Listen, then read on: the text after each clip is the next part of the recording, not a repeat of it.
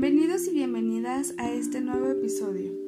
En esta ocasión abordaremos un tema muy importante para todos los mexicanos y mexicanas, la independencia de México.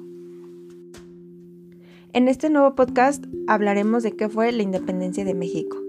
La independencia de México fue la consecuencia de un proceso político y social resuelto con armas, que puso fin al dominio español en la mayor parte de los territorios de la Nueva España. La pérdida de esta posesión tuvo una gran importancia decisiva para la monarquía, ya que los ingresos mexicanos representaban el 90% del total de los caudales americanos al final del periodo colonial. La guerra por la independencia mexicana inició el 16 de septiembre de 1810 hasta la entrada del ejército trigarante a la Ciudad de México el 27 de septiembre de 1821. El movimiento independentista mexicano tiene como marco la Ilustración y las revoluciones liberales de la última parte del siglo XVIII. Por esta época, la élite ilustrada comenzaba a reflexionar acerca de las relaciones entre la España peninsular y el resto del imperio.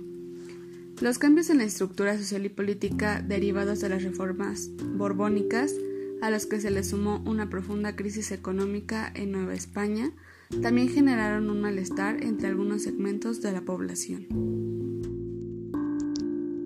La ocupación francesa de la metrópoli en 1808 desencadenó en Nueva España una crisis política que desembocó en el movimiento armado. En ese año, el rey Carlos IV y Fernando VII abdicaron sucesivamente en favor de Napoleón Bonaparte, que dejó la corona de España a su hermano José Bonaparte. Como respuesta, el Ayuntamiento de México, con el apoyo del virrey José de Iturigarray, reclamó la soberanía en ausencia del rey legítimo. La reacción condujo a un golpe de Estado contra el virrey y llevó a la cárcel a los cabecillas del movimiento. Es importante conocer la cronología de la independencia en el Estado de México. Por eso, hoy les traemos las siguientes fechas. De 1800 a 1810 nace la conspiración de Querétaro para levantarse contra el virreinato. Después, el 16 de septiembre de 1810, el padre Miguel Hidalgo anima a los feligreses y da el grito en Dolores para comenzar con la lucha de independencia mexicana. En 1811, en el conocido puente de Calderón, caen derrotados los indios y los campesinos y apresan a Hidalgo, juzgan y fusilan colgando sus cabezas en la alhóndiga de Granaditas. 1812. José María Morelos se hace al frente el mando del ejército independiente y hace su campaña en el sur del país. 1813. José María Morelos convoca el primer Congreso Independiente. 1815. José María Morelos fue derrotado, hecho prisionero y fusilado. 1817. Francisco Javier Mina, Mier y Terán, Vicente Guerrero y Torres se alzaron en lucha por la independencia. 1821. Agustín de Iturbide promulgó el Plan de Iguala o de las Tres Garantías. Agosto de 1821. México firmó el Tratado de Córdoba que ratificaba el Plan de Iguala. Septiembre de 1821. El ejército trigarante hace su entrada triunfal a México y México es proclamado país independiente.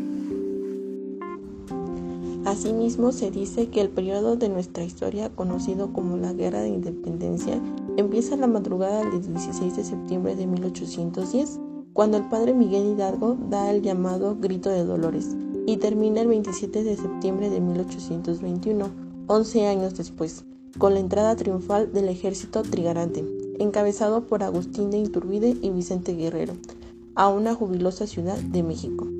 El objetivo principal de este movimiento armado y social era liberar a nuestro territorio del yugo español y que en cada rincón de la colonia se olvidase por completo del concepto de virreinato.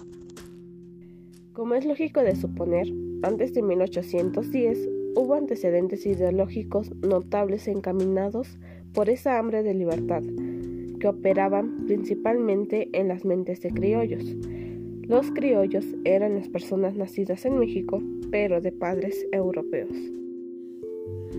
Se sabe incluso que antes de estallar la independencia, Uno de los grandes pensadores de la época, Fray Melchor de Talamantes, había logrado circular varios escritos subversivos, en los que se afirmaba que el territorio mexicano, por tener todos los recursos y facultades para el sustento, conservación y felicidad de los habitantes, podía hacerse independiente y que además de posible independencia de México era deseable porque el gobierno español no se ocupaba del bien general de la Nueva España, como si se ocuparía un gobierno libre constituido por netamente mexicano. El estudio del desarrollo histórico de este importante movimiento revolucionario se puede entender mejor si se revisan cuatro momentos o etapas. Por eso, en esta parte del podcast hablaremos de las etapas de la independencia.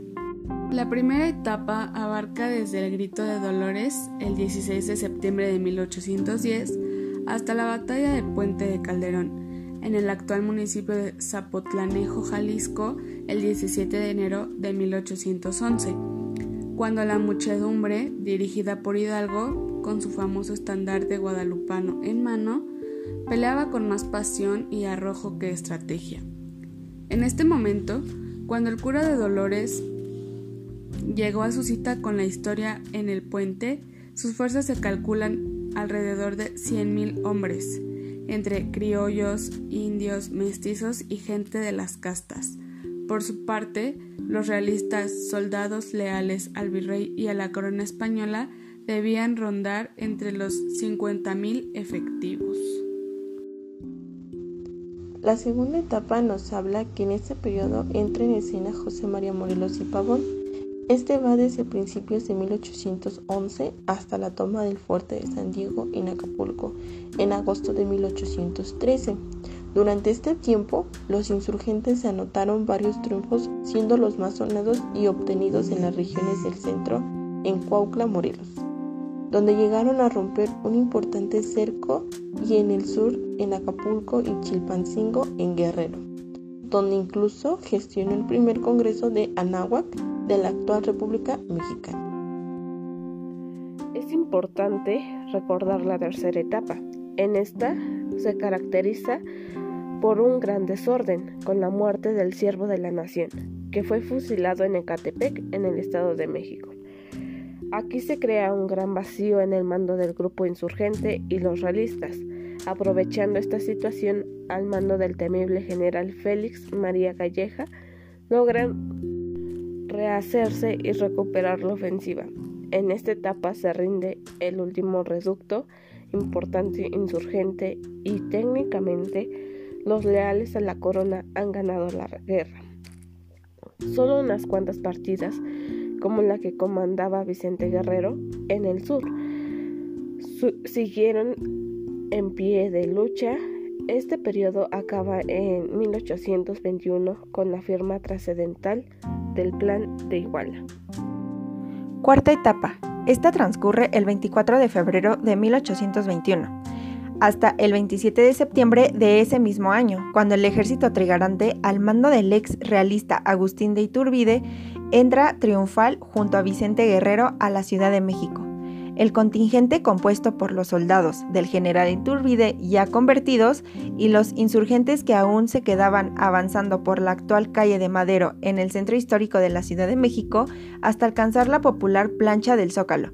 Con este pasaje terminó formalmente la lucha por la independencia de México.